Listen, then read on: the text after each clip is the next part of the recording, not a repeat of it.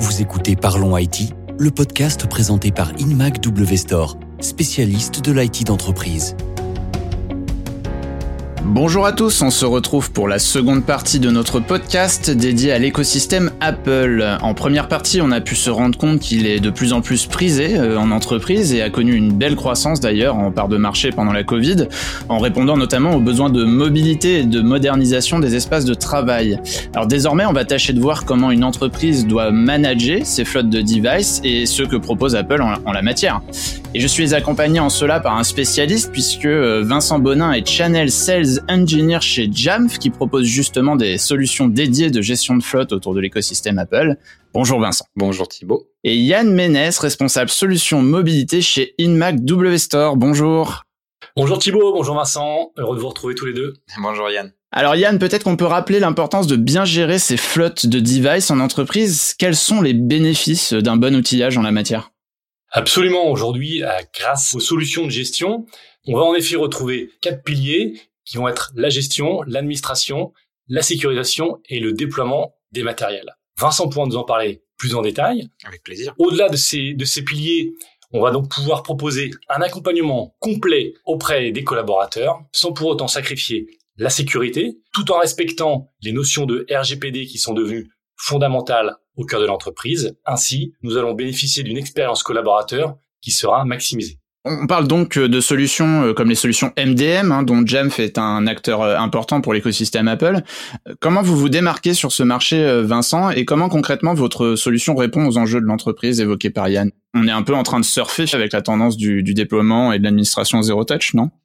Oui, tout à fait. C'est euh, l'objectif, c'est qu'à partir du moment où on va décentraliser, qu'on n'a plus forcément les employés sur site, euh, qu'on ne peut plus avoir les machines euh, en main, on va euh, exploiter au maximum ce concept du zéro touch, c'est-à-dire que non seulement au déploiement de la machine, mais aussi dans tout son cycle de vie, donc sa, sa gestion et son décommissionnement, eh bien à aucun moment on aura besoin d'avoir la machine sous les yeux ou la machine en main. On va vraiment pouvoir tout faire à distance, notamment avec des fonctionnalités supplémentaires comme les commandes MDM.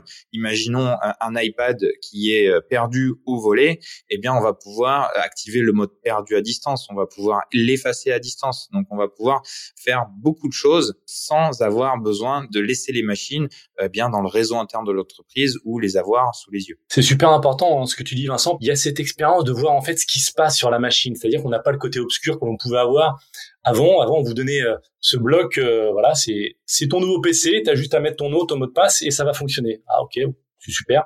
Là maintenant, on a, euh, on voit ce qui se passe, on voit les applications qui arrivent, on voit les réglages de sécurité, on est prompté pour être accompagné dans, dans la mise en place de l'ensemble des politiques de sécurité de l'entreprise. Donc c'est intéressant parce que ça devient participatif pour le collaborateur. Et puis Vincent, comme tu l'as dit aussi, hein, euh, c'est super important pour l'entreprise.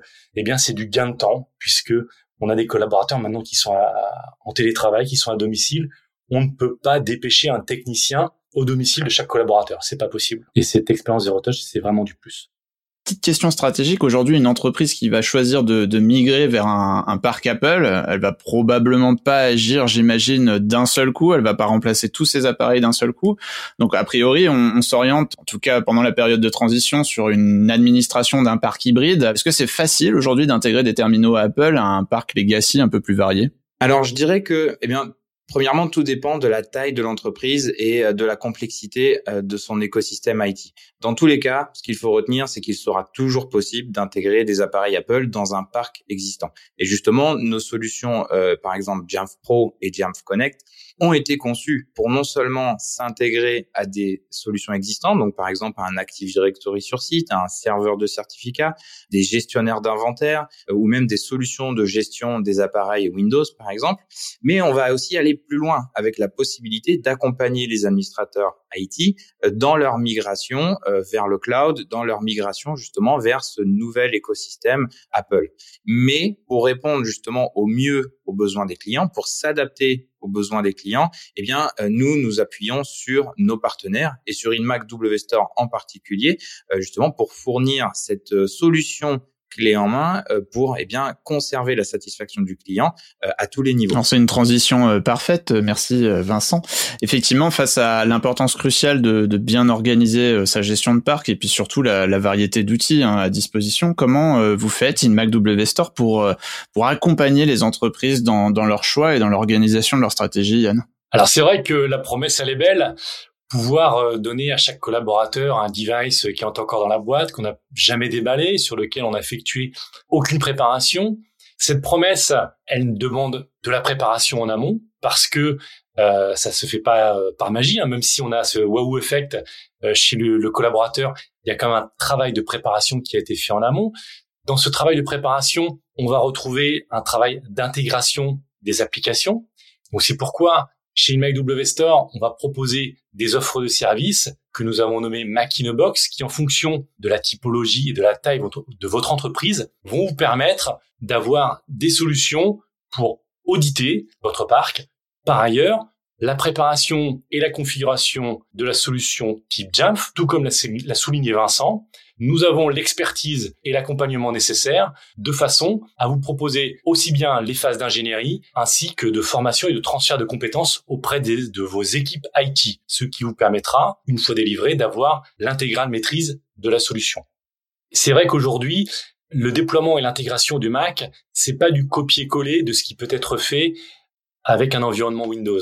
Il y a des spécificités qui sont propres à Apple et je pense que une entreprise qui prend bien en compte ces spécificités, euh, qui va utiliser l'accompagnement que nous proposons, qui va utiliser les solutions de Jamf, aura vraiment la meilleure expérience possible. Tout à fait vrai ce que tu dis Yann. Euh, les écosystèmes, les systèmes d'exploitation euh, Apple et Windows sont euh, intrinsèquement et historiquement différents. On peut pas appliquer exactement les mêmes choses sur l'un et sur l'autre. Et ça nécessite justement cette, cette petite adaptation, cet effort d'ouverture à, à, quelque chose de nouveau. Mais à partir du moment où on comprend ces différences, qu'on les accepte et qu'on euh, accepte justement cette, euh, cette gestion de flotte hybride, eh bien on se retrouve face à de nouvelles possibilités et surtout face euh, à la possibilité de satisfaire les utilisateurs qui eux souhaitent de plus en plus avoir un Mac pour le travail. quand on sait que la majorité des étudiants de nos jours travaillent avec du Mac OS, eh bien, quand ils arrivent dans le monde de l'entreprise, la première chose qu'ils ont envie, c'est de pouvoir continuer à travailler sur un Mac. Tu as entièrement raison. Et là, je citerai euh, quelques exemples. Il y a aujourd'hui des clients euh, qui, me contactent, euh, avec lesquels je suis, je travaille sur des projets et dont le, le point de départ est de dire voilà, nous avons été consultés par les ressources humaines parce que nous avons des difficultés à recruter ou à retenir nos collaborateurs. Une des raisons évoquées par ces collaborateurs qui ne restent pas dans l'entreprise, c'est que le package, les outils ne sont pas suffisamment séduisants. Donc c'est pour ça que aujourd'hui proposer du Apple, proposer du Mac en entreprise, c'est aussi une façon de retenir les talents, c'est aussi une façon d'attirer les nouveaux talents qui, comme tu l'as bien souligné Vincent, ont envie aujourd'hui de travailler avec le device avec lequel ils se sentent le plus à l'aise. Et ça, c'est une notion qui est très importante et qui n'existait pas il y a quelques années. Bon, on retrouve à chaque fois dans tous les arguments que vous m'avez amenés euh, la notion d'expérience collaborateur et de satisfaction. Ça devient même presque un argument de euh, de fidélisation et d'attraction et d'attractivité finalement des talents pour pour l'entreprise. Absolument. Je vous dis à très bientôt pour la dernière partie de ce podcast et cette fois on traitera euh, de la question euh, plutôt importante aujourd'hui de la sécurisation et notamment pour l'écosystème Apple. Merci messieurs. On se retrouve très vite pour la prochaine et dernière partie de cet épisode de Parlons IT. Cette fois, on abordera la très importante question de la sécurisation d'un parc informatique reposant sur les technologies d'Apple et on verra que c'est un sujet qui a toute son importance dans le contexte actuel. À bientôt!